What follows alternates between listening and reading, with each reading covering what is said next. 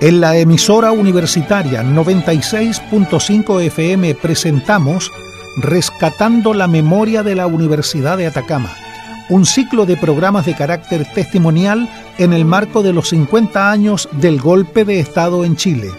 Programa patrocinado por la Facultad de Humanidades y Educación y Facultad de Ciencias Jurídicas y Sociales de la Universidad de Atacama, con la conducción de la periodista Jessica Acuña Neira. Bienvenidos auditores de la radio de la Universidad de Atacama. Estamos recordando la memoria de la Universidad de Atacama. Eh, con motivo de los 50 años del golpe, queremos aportar esta reflexión sobre lo que ha pasado en Chile después del golpe cívico-militar. Y este es un programa también del Departamento de Psicología y del Departamento de Ciencias Jurídicas de la Universidad de Atacama en una investigación en memoria que estamos haciendo. Se cumplen los 50 años del golpe cívico-militar y la Universidad de Atacama no ha estado ajena a todo lo que pasó en el país, dejó huellas imborrables y profundas, dolorosas, en la universidad. Entonces, vamos a recorrer distintos testimonios con actores importantes que están relacionados con todo esto que ocurrió. Hoy me acompaña, a mi lado está Alfonso Gamboa. Él es Alfonso Gamboa, hijo del profesor, director de la Radio Atacama, profesor de la Escuela Normal. Hay que recordar que en ese tiempo no existía en 1973 la Universidad de Atacama como tal, sino que estaban sus predecesoras, la Escuela Normal y la UTC de Copiapó, que era una sede nacional de la Universidad Técnica del Estado, que se dividía en distintas sedes eh, regionales, donde estaba eh, Copiapó. Así que aquí está Alfonso, él es hijo y además es dirigente estudiantil en la época de los 80. Y vamos a recordar en primer lugar, Alfonso, ¿cómo estás tú? Hola Jessica, buenas tardes. Eh, bien, acá muy, muy emocionado por, por estar nuevamente en la ciudad de Copiapó, ya que desde Rancagua me he acercado un poco a esta ciudad en este periodo de tiempo porque es importante que desde primera persona conversemos estos temas y no quisiera pasar dejar pasar esta oportunidad y me gustaría entregarle un afectuoso saludo y cordial a la familia de Guillermo Vargas, cayó en, por las balas dentro de la casa de estudio de la universidad. Sí, Vamos a estar hablando de Guillermo Vargas, de, lo, de la ejecución extrajudicial que él vivió dentro de la universidad, un estudiante universitario que participó de una protesta, entraron los militares ese día y a él le dispararon cuando él arrancaba eh, cerca del río, digamos, había cruzado el río y estaba subiendo el cerro. Pero la verdad es que sí, son hechos bastante tristes, dolorosos, que las nuevas generaciones deben conocerlo. Es importante que reflexionemos, que sepamos, que eh, pensemos en lo ocurrido desde una perspectiva también de derechos humanos para que nunca más vuelvan a ocurrir. Veamos que estos son hechos que no son normales, que no son buenos, que escapan a lo que debe ser el bien común, un Estado que está hecho, que tiene el monopolio de la fuerza, eh, que está hecho para proteger a sus ciudadanos, no para matarlos, no para tener un sueldo para matar gente. Eso está fuera de toda, eh, de toda civilización. Está muy mal. Pero vamos, hablemos de tu padre primero. Tu padre era un profesor normalista destacado, hacía clases en la escuela normal, ¿verdad? Así es. Bueno, mi padre es eh, nació en la ciudad de Copiapó, hijo de ferroviario. Eh, el mayor es uno de los mayores dentro de los cinco hermanos, eh, de los cuales la mayoría de los, cuatro hay, cuatro profesores, todos de la Escuela Normal de Coyapó. Efectivamente, mi papá eh, hacía clases en la Escuela de Aplicación, anexa a la normal. inicialmente lo enviaron a la ciudad de Cospa, a un pueblo que está al interior de Arica. Allá conoció a mi madre y el año 60 se contrajeron matrimonio y el año 64 se vinieron a la ciudad de Copiapó por un traslado de mi padre a, la escuela de aplicación anexa a la normal que está ubicada en la Alameda, eh, donde hoy día está un tremendo edificio de la cultura y empezó a hacer clases allí y postuló a lo que era ser profesor titular en la escuela normal de Copiapó. también hacía clase en el Liceo Niñas y trabajaba en el hospital eh, asesorando un poco la parte de salud. Eh, él le gustaba mucho ese ámbito, especialmente con el tema de, de poder eh, enseñar un poco de lo que significa la, educación sexual. bueno, él trabajó por muchos años en la escuela normal como profesor guía, fue maestro de maestros, hay muchas generaciones de la escuela normal de la cual se tienen muy buenos recuerdos. Anexo a eso, su vocación de comunicador social eh, le permitió llegar eh, cerca del año 72, 71, a ocupar como locutor lo que es llamado la, la radio Atacama. Radio que fue silenciada en 1973 y él ocupaba el cargo ya en esa época como director de la radio Atacama. Sí, tu padre era director y dicen que además eh, hacía una labor entre mezclaba muy bien la pedagogía con la comunicación social. Era un educador que hacía comunicación social, que eso es como una virtud que varios han destacado acerca de él. Sí, bueno, eh, aparte del trabajo social, eh, está impulsando siempre lo que en Arica impulsó lo que es el grado de alfabetización de los trabajadores eh, en una empresa eléctrica. Y aquí en la ciudad de Copiapó también hizo lo mismo, con los padres y apoderados de muchos los estudiantes del cual hacía clase. Eso me consta que eso se hacía en clase de la noche para padres que tenían un bajo nivel de cultura y alfabetización y se hacía acompañar después de las 7 de la tarde con clase extraordinaria enseñándole a leer y a escribir. Tu padre trabajaba harto en realidad, tenía harta pila. Sí, sí, prácticamente yo lo veía el día domingo, el día que lo disfrutaba, porque el día sábado fundamentalmente era un trabajo de radio estaba todo el día en la radio como director y llegaba cerca a las 7, 8 de la noche a la casa ya, pero el día domingo lo disfrutamos en pleno. ¿Qué edad tenías tú cuando fue el golpe de Estado? Y yo cumplía recién, eh, tenía 12 años y en diciembre cumplía los 13. Por lo tanto, tenía mi grado de conciencia eh, de lo que estaba sucediendo antes, antes del golpe de Estado también. Eh, nosotros vivíamos ahí en el sector de la Alameda, en un sector que se llama Juan Godoy, que una plazoleta que está en un rincón, y en una casa que nos arrendaban y, desde ahí, digamos, eh, fue, eh, eh, digamos, el conocimiento que yo tuve de la muerte de mi padre el, 17 de octubre, una circunstancia bien especial. ¿Cómo fue que lo supiste? Bueno, la historia la historia parte el día 17 de, de septiembre, le llega una citación a mi papá de presentarse eh, en Carabinero por una declaración de rutina, dado que mi papá silenció la radio, ¿en qué sentido de que mandó a sacar el cristal? El cristal es un chip con la cual la radio funcionaba. Y ese, por esa razón, digamos, era citado a Carabineros para que pudiese ah, prestar las declaraciones correspondientes. Eh, mi padre desde el 11 al 17, el 11 se celebra antiguamente el Día del Profesor, el 11 de septiembre. Entonces mi papá igual siguió haciendo acto, Copiapó era una ciudad tranquila y, lo fue haciendo tranquila, hasta que el día 17 de, septiembre él le dijo a mi mamá que se presentaba en forma voluntaria a Carabinero y que si él no llegaba antes de las 2 de la tarde, eh, que fuera a preguntar a Carabinero para ver qué sucedía con él. Mi mamá, como las dos y fracción, se dirigió a, a carabineros eh, y preguntó a mi papá y le dijeron que no, que ya había pasado el regimiento. Y mi mamá se fue al regimiento eh, de ingenieros motorizados, que en ese tiempo se llamaba Regimiento Atacama. Eh, cuando iba llegando al regimiento, mi papá lo llevan en una camioneta roja, esposado, de pies y manos, según lo que me contaba mi mamá, y le golpeó el vidrio de la camioneta y le preguntó al oficial que los llevaba eh, hacia dónde se dirigían. Y le comentó que iba en dirección a la cárcel, que iba siendo trasladado a la cárcel en calidad de libre plática. A contar de esa fecha, eh, mi mamá siempre todos los días leía porque en, el régimen, en la cárcel no, no le daban alimentación. Entonces ella en una vianda le llevaba todos los días su almuerzo. Cerca del día 16 de octubre, había pasado prácticamente un mes, y mi mamá decidió ir al, a la cárcel y le dijeron que no necesitaba almuerzo, que le iban a dar allá. Le pareció raro y se volvió con su comida a la casa. ¿Cómo me enteré yo?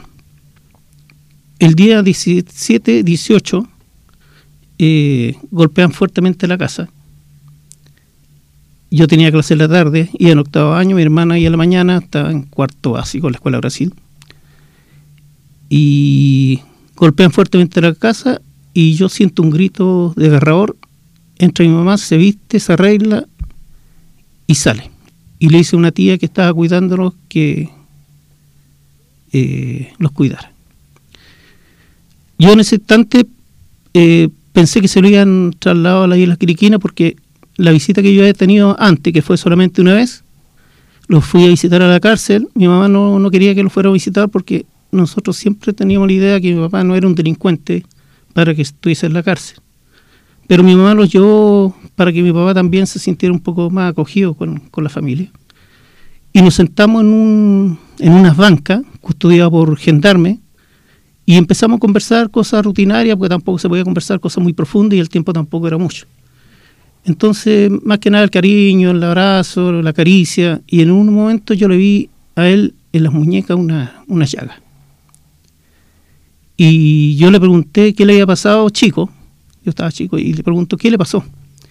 Y él me indica, mira, ahí al fondo eh, hay unos cajones, me dijo, y, y lo hicieron mover esos cajones y por eso yo me corté las muñecas. Pero también vi un acto de él que fue el cerrar un ojo. A mi mamá que estaba al frente. Eh, pero uno como hijo le cree lo que el papá le dice. Por lo tanto me quedé con esa historia. Eh, le conversó a mi mamá que necesitaba unos zapatos gruesos porque existía el rumor de que iban a ser trasladados a la isla Quiriquina o la isla Dauso. Ese, ese era el tenor, por lo cual él necesitaba esos zapatos y que por favor le metiera unas pastillas dentro del bototo o del zapato grueso porque en la noche no podía dormir. Esa historia yo la tengo clara, está en, mi conciencia total a esa edad de 12 años y la escuché. Entonces cuando mi mamá pega ese grito desgarrador, cuando le informa un vecino que había escuchado en la radio que habían ejecutado algunos compañeros de él, porque él estudió en la Universidad Técnica del Estado también, habían ejecutado unos compañeros de él, y mi mamá le dice, qué pena hijo, porque Alfonso lo van a trasladar. Entonces, mi mamá va y, perdón, y el vecino le dice, no, señor Adi, eh, eh, don Alfonso también lo ejecutaron. Entonces ahí se produce el, grito desgarrador. Bueno, a todo eso yo me quedé con esa información de que está haciendo traslado y empezaron a llegar familiares a mi casa. Como mediodía, una de la tarde, y uno de los familiares eh, trae el diario Atacama y en su, primera portada aparece fuga frustrada de reo. Yo pesco el diario, lo leo y se me oye la vista, se me da la vista al listado, y ahí veo el nombre de mi papá. Y ahí, como a la una de la tarde, me entero qué es lo que había pasado realmente. Ah. Bueno, ese día, eh, a las 5 o 6 de la tarde hubo toque queda. Eh, no podía salir nadie. Nosotros ya habíamos sufrido allanamientos dentro del periodo que mi papá estuvo en la cárcel. Eh, y en uno de esos allanamientos, tipo 3, 4 de la mañana, eh, quedamos solo yo y mi hermana en, la casa. Se la hallaron detenida por el tema del cristal por dos días y quedamos solos. Y una vecina, digamos, nos, acogió eh, como niños para el tema del almuerzo y ese tipo de cosas. Entonces, eh, yo toda esta historia la voy contando y me costó mucho contarla. Me imagino, debe ser. Porque traumático. es traumático eh, a tan temprana edad poder eh, contar esta cosa porque siempre uno riente en llanto. Y cuando ahora yo la puedo contar, efectivamente me afecta, pero también es necesario contarla. Porque somos los primeros, somos fuente, primera fuente. No somos un libro, no somos eh, una historieta, no somos historia, no somos nada, somos, somos personas que vivimos Nuestros padres eh, o mi madre o gente mayor ya está falleciendo y es necesario contarla, contar la verdad de las atrocidades que pasaron en este país y especialmente en la ciudad de Copiapó. Eh, a contar de, esa fecha que nos enteramos de que mi papá eh, había supuestamente fallecido en esa fuga, eh, lo que hicimos nosotros fue buscarlo, buscarlo por mucho tiempo. Los cuerpos no, no lo entregaron.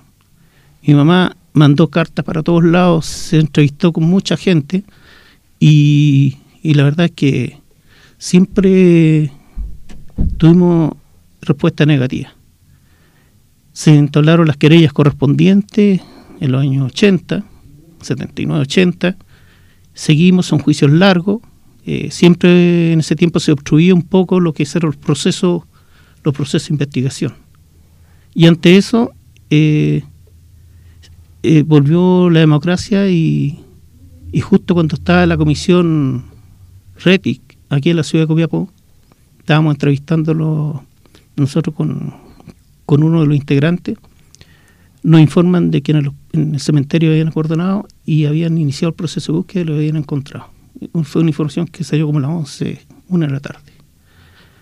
Ante eso nos dirigimos al cementerio, eh, solamente dejaban eh, entrar a una sola persona, que lógicamente fue mi mamá, nosotros lo quedamos afuera. Eh, el proceso fue largo, porque lo habían encontrado a las 11 de la mañana y como a las 3, 4 de la tarde empezó el proceso de reconocimiento, dado que había que sacarlos con mucho cuidado. Están en una fosa común. La, ¿Tú estabas con tu hermana en ese minuto? Yo estaba con mi hermana afuera, afuera del cementerio, esperando que mi mamá saliera con alguna noticia. Bueno, mi mamá le costó mucho reconocerlo, porque los cuerpos, eh, tal como se dijo, presentaban no solamente los impactos de bala, sino que también presentaban cortes con yatagán y en, algunos casos degollamiento. Y entre ese degollamiento posterior se encontraba mi papá.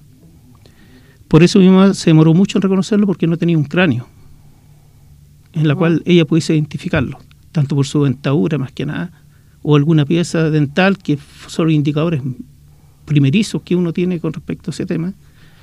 Entonces, ¿cómo se hizo el reconocimiento? Una fue por el descarte de las personas que sí reconocían los otros cuerpos y por el lado nuestro fue a través del anillo y a través de un pedazo que quedaba todavía de pantalón, que era el cierre, que correspondía al pantalón tornasol que usaba mi papá. Bajo ese indicador, como las 7 de la tarde, nos autorizaron a los hijos a ingresar.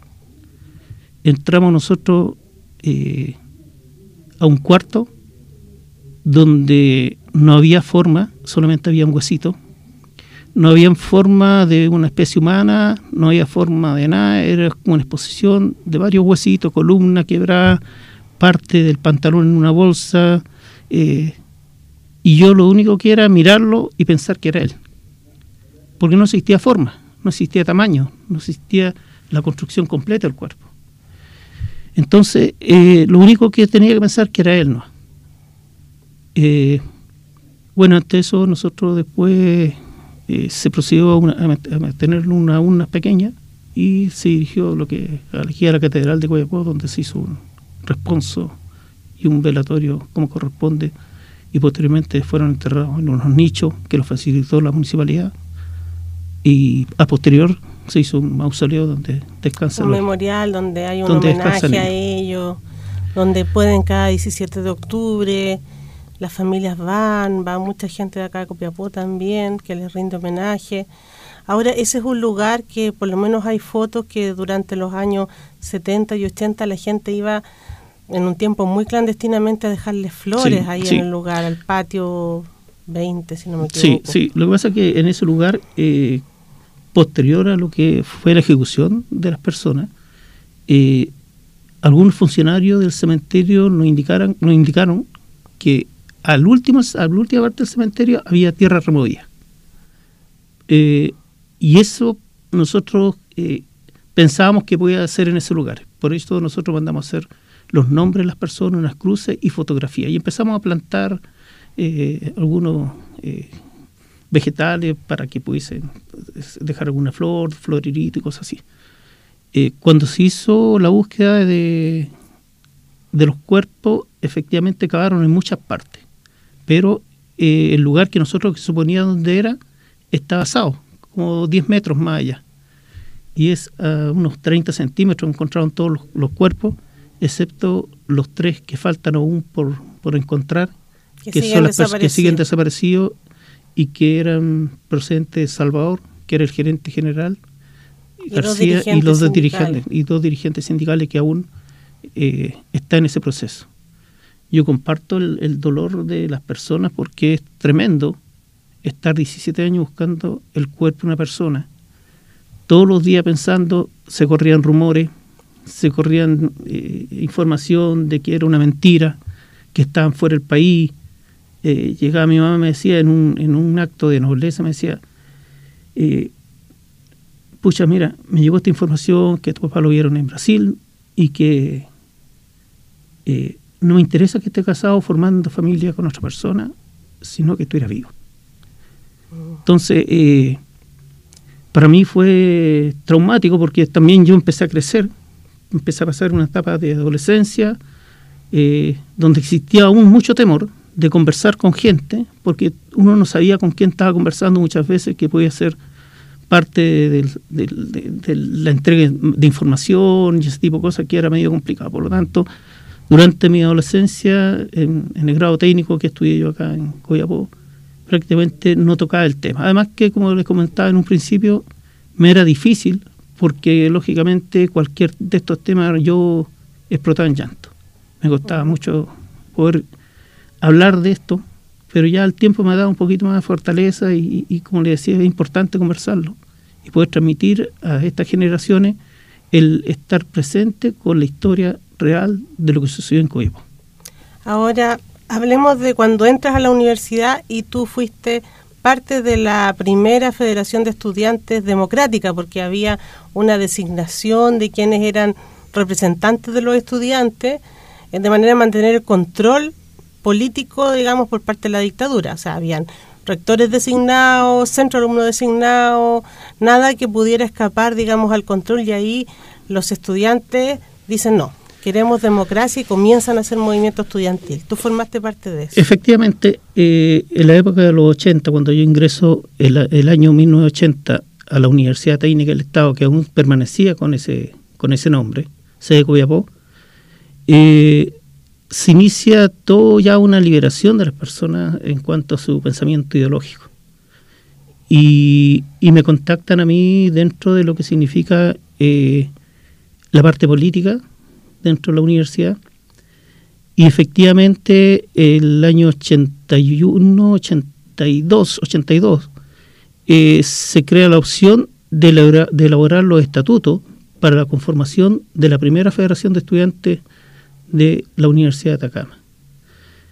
Eso se elaboró durante el año 82-83 y en el 83 eh, se elige o van a elecciones la, las distintas listas, en la cual eh, gana con mayoría Guillermo Riera Lutz, que fue nuestro primer presidente, y también se hacen las elecciones de los centros alumnos, como tú dices, donde en el área de pedagogía estaría María Saldía, eh, Jorge Barahona en pedagogía, ella era parvularia, él era de pedagogía, y en fin, se empieza a democratizar todo lo que es el movimiento estudiantil, y en cierta forma se quiebra la mano de este tipo de trabajo al interior de una universidad que efectivamente estaba con rectores eh, designados y, había una política fuerte de represión hacia la parte política.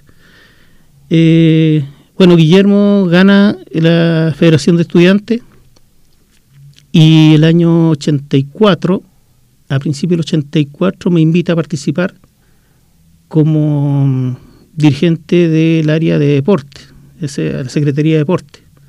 Eh, la federación está constituida por el presidente, el vicepresidente y secretario y tesorero, más la asignación de la Secretaría de Finanza, Cultura, Deporte, y en la cual yo no tengo ningún problema en apoyar esa Federación de Estudiantes. Por lo tanto, en ese sentido, el año 84 eh, ocupé ese cargo. Eh, fue también el año difícil para la Universidad de Atacama.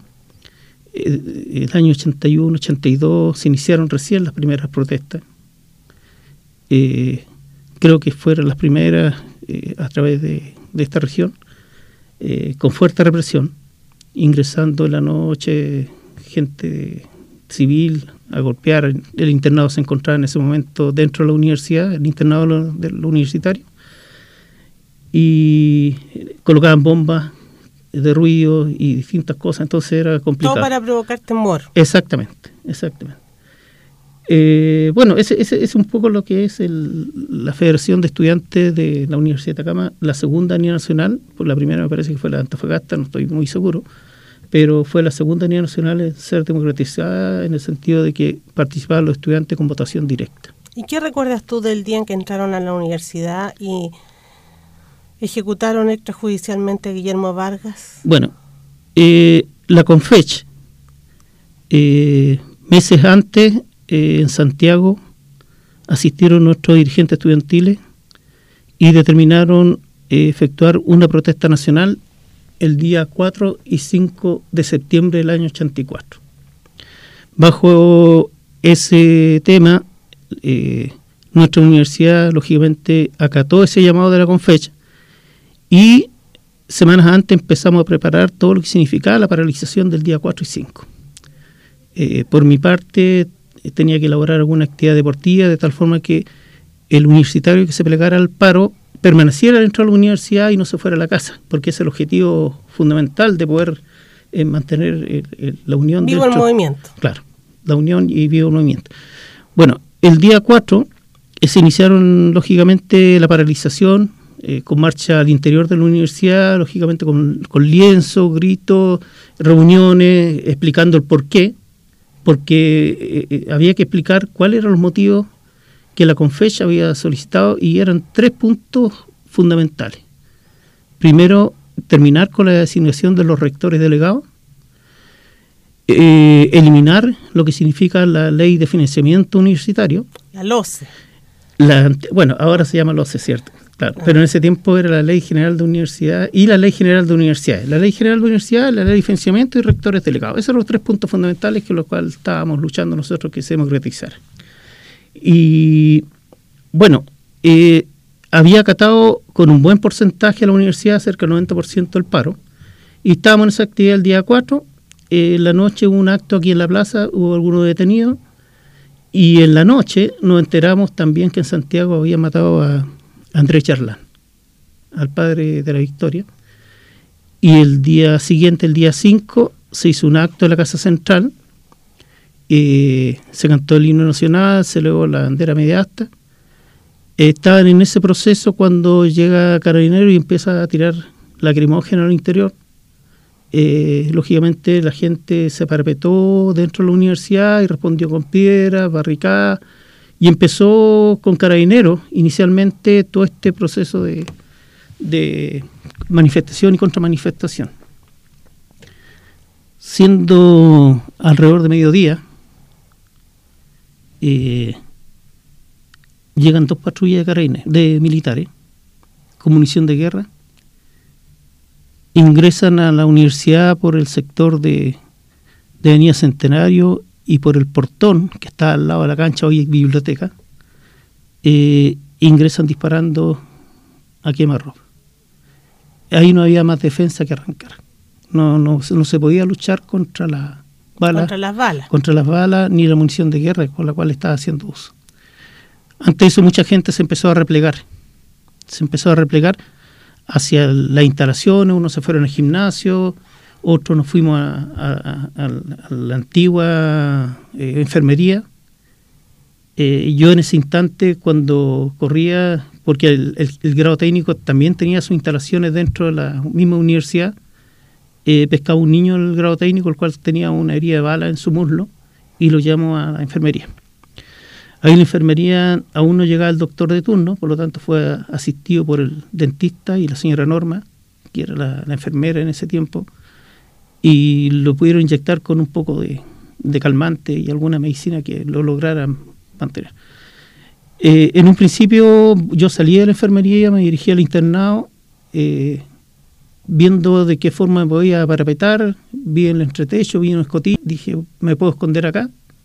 Después dije, era más peligroso en ese sector, así que decidí irme nuevamente al a la enfermería y desde ahí sentíamos las ráfagas, los disparos, los gritos, hasta que en algún momento eh, se siente una ráfaga y se quebran todos los vidrios de lo que era la enfermería. Nosotros estábamos parapetados en un muro como de un metro, que era un muro protector que tenía la, misma enfermería. Ingresa militar y carabinero en la enfermería, eh, pescan a este niño que está herido a bala y, y lo golpean, como no creyendo que era verdad lo que, lo que él tenía. Bueno, yo lo encaro, trato de salir, mm, me ponen como un obstáculo, me pegan unos golpes con culatazos, con la bota, salgo hacia el exterior, hacia donde antiguamente estaban las canchas de tenis, ya tenían casi todo controlado lo que era el sector de enfermería de ellos, habían varios compañeros en la universidad con las manos arriba, y nos salieron, hicieron salir en fila hacia el portón que era el sector donde ahora actualmente tengo entendido que está, que la pajarera que le llamamos nosotros, que era el sector de la enfermería. En ese rato yo miro hacia el sector del economato y había una multitud inimaginable de estudiantes en el suelo, con las manos arriba y pisoteando y aún se sentían los disparos. Veía a los militares desorbitados, rompiendo los candados a balazos, eh, las puertas y afuera también había otro contingente militar. Nos pusieron en una fila contra la muralla, después nos subieron a, un, a una micro de carabineros y nos llevaron a, a la comisaría, donde ya había gente acostada en el suelo, en los pasillos, y, y nos tiraron ahí boca abajo. Estuvimos como de las 2 de la tarde aproximadamente hasta como las 11, 9 de la noche. Nosotros todo esto no sabíamos nada de lo que había sucedido con respecto a Guillermo, ni, ni pensamos que había sido solamente un desalojo a la universidad, hasta que en algún momento me ponen un recurso de amparo, me sacan de ese grupo, donde había más o menos como 500 personas, me sacan de ese grupo, eh, junto a otros compañeros donde mi había puesto un recurso de amparo, y el carabinero nos informa que habían dos muertos, y alrededor de 18 heridas a bala. Oh. Entonces, ante eso ya tomamos las dimensiones que correspondían. Yo, nosotros, cuando estábamos boca abajo en la comisaría, sentíamos mucho grito afuera, pensando que era un partido que se generaba en el antiguo estadio techado que estaba, al frente. claro. Pero no era la gente que ya se había golpeado fuera de la comisaría pidiendo eh, que sacaran a los estudiantes o liberaran a los estudiantes. Hubo alrededor de 500 detenidos entre 300 y 500 detenidos de, un, de una población de 1.200 estudiantes, o sea, prácticamente Como tercio. tercio, 50% más, tercio más Entonces era un grupo grande, considerable de personas. Eh, gracias al recurso de amparo yo logré salir, me dirigí a la casa y un familiar me dice que me vaya a la casa porque me andaban buscando. Yo tomo un poco de ropa, un bolso, eh, con unos compañeros me llevan a Inca de Oro, Inca de Oro Chañaral, Chañaral Arica. Y estuve en Arica como dos meses. Y después escuchaba las noticias, comentarios, había poca comunicación también, no estaba tan fluido como ahora. Y vengo y mm, regreso. Regreso aquí a la Copiapó, apenas me bajo el bus, llega investigaciones y... O sea, ya tenía claro que volvía. Claro, y me llegan a la Fiscalía Militar a tomar declaraciones y a investigaciones. Pero ya habían, se habían apaciguado un poco las aguas, así que por lo tanto yo quedé en libertad en forma inmediata. Yo creo que ellos manejaban mucha información con respecto a quién eran los líderes estudiantiles tanto la Federación de Estudiantes como también de los centros de alumnos y las personas que participaban activamente en la política también dentro de las organizaciones de la universidad. Bueno, muchas gracias por ese testimonio acerca de lo que de dos grandes momentos, difíciles momentos que has enfrentado. Gracias por ser tan valiente estar acá contándolo. Ya sabemos que es por por este ánimo de que efectivamente no vuelva a ocurrir nunca más. Y también de reponer el nombre de tu padre, que alguna vez salió ahí en un diario diciendo cosas que no eran ciertas y que solo encubrían un crimen. Entonces, en ese sentido, de alguna manera, también es poner las cosas en su lugar. Exactamente. Eh, que esta frase nunca más, que efectivamente no sea nunca más. y que no sea un eslogan solamente. Que no sea nunca más lo que se vivió tanto lo personal como lo que se vivió en el movimiento estudiantil de la Universidad de Atacama, a la cual le tengo harto cariño y soy egresado de esa casa de estudio y, guardo muy buenos recuerdos. Eh, de hecho, ahí conocí a mi señora, así que formamos una familia posterior y ambos tenemos muy gratos recuerdos de lo que es la Universidad de Atacama. Por lo tanto, que el ingreso de estos militares no se produzca nunca más y que las personas que están en este momento viendo, escuchando este programa, eh, sientan y cuidan la, cuidan la democracia. Es muy, muy, La valoren. Y muy, es muy desagradable eh, volver a un tiempo similar. El dolor que uno siente, tanto como hijo y también como compañero de muchos de los que estaban en la universidad en ese día, eh, es muy fuerte. yo voy a vivir con este pensamiento de lo que sucedió. Han pasado muchos años, 32, 34 años, lo que pasó en la universidad y más de 50 con lo que pasó con mi padre y todavía lo tengo presente y lo lloro todos los días y lo recuerdo todos los días. Muchas gracias por tu testimonio. Amigos y amigas de la radio de la Universidad de Atacama, los que nos escuchan a través del podcast en Spotify, los que nos están viendo en la plataforma de del Departamento de Psicología y el Departamento de Ciencias Jurídicas. Muchas gracias por compartir este momento con nosotros y por reflexionar acerca del valor de la vida, el valor del respeto a la democracia, a la vida de todos, el respeto también a las organizaciones. Son valores muy importantes para que podamos mantener una sociedad sana. Así que con esto nos despedimos y nos volvemos a encontrar en una nueva edición de este programa especial recordando la memoria de la Universidad de Atacama.